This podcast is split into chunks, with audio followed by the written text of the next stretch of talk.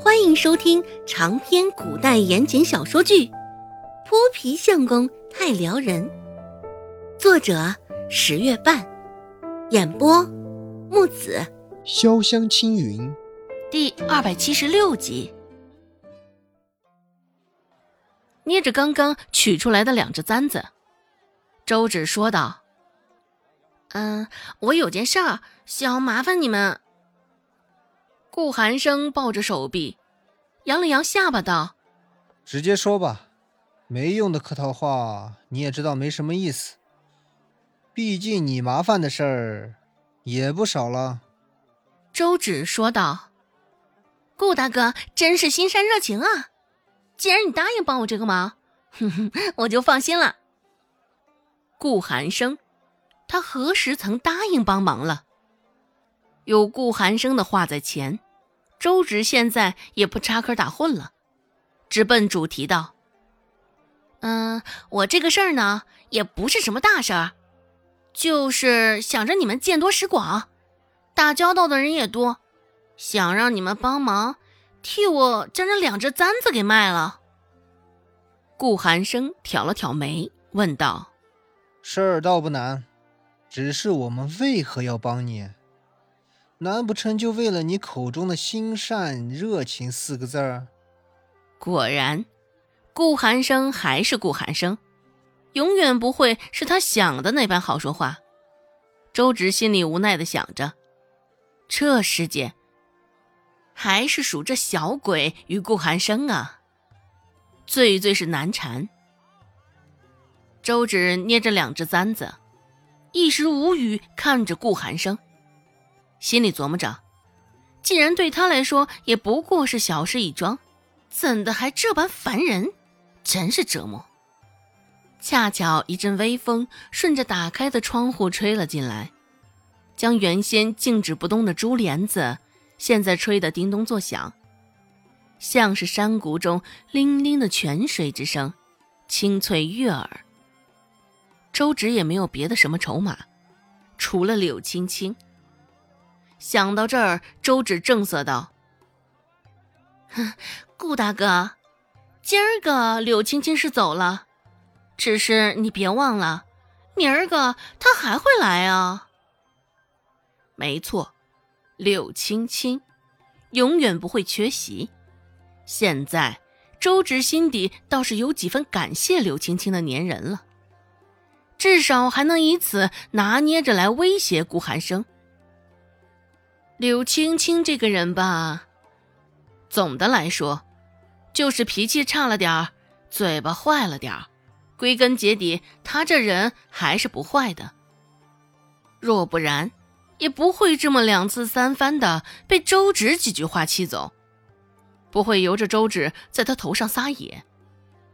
似是早就料到周芷会这么说，顾寒生的脸上也没有表现出过多的惊讶。狭长的眼褶子微微向上抬起，顾寒生笑着开口说道：“怎么，倒是忘记张大海给你带来的恐惧了？也不知道柳青青若是被你借着威胁指使我，心里会是怎样的感受？”顾大哥，我们也不是第一天认识了，帮个忙又能怎样？若不然。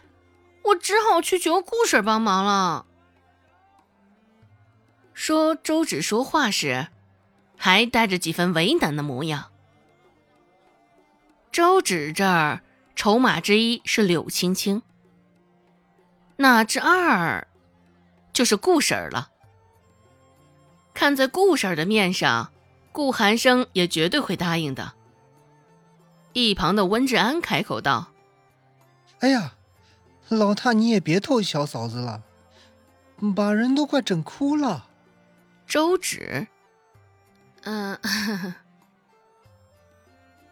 怀疑温志安患有很重的眼疾。他现在明明是嚣张得意的很嘛。顾寒生扫了一眼周芷手中的几分奢华的簪子，看上去就价值不菲。顾寒生有意无意的问起：“这般贵重的首饰，你怎么会有？莫不会是偷来的吧？想要我们帮着你销赃吧？别瞧不起人，这是我替人救治之后，别人赠我的谢礼罢了。谢礼？顾寒生的视线重新回到眼前的簪子上。能送得起这簪子的，看来也不是一般人呢。至少在这个镇上，送得起的，不会超过一只手。不管如何，这两只簪子，周芷是成功交到了顾寒生的手上，等着他会给他带来好消息。在周芷眼里，顾寒生这个人吧，有的时候嘴巴是毒了些。但归根结底还是靠谱的，有他的恶名在外，也不怕典当的掌柜的会坑他。而在顾寒生的眼里，周芷这个丫头虽说古灵精怪的很，倒也不会走了那些歪路，折腾出歪门邪道。所以，对于那两只簪子的来历，顾寒生也是相信他说的话，不会是通过其他歪门邪道得来的。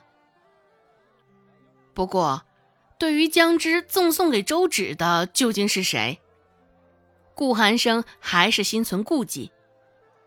这个镇上，看来还真的是卧虎藏龙呢。回周家的时候，周芷没有忘记将国字脸送的那几盒胭脂水粉烧上。主要也是想要拿着这些玩意儿，借此在孟婆子眼前博得更多的好感，日后也能为她说些好话。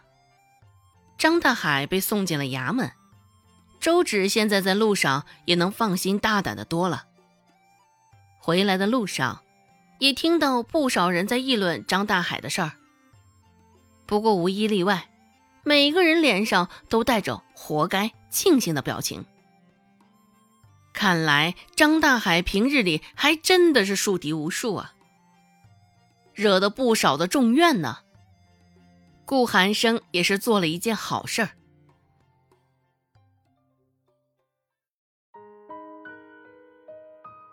本集播讲完毕，感谢您的收听。感兴趣别忘了加个关注，我在下集等你哦。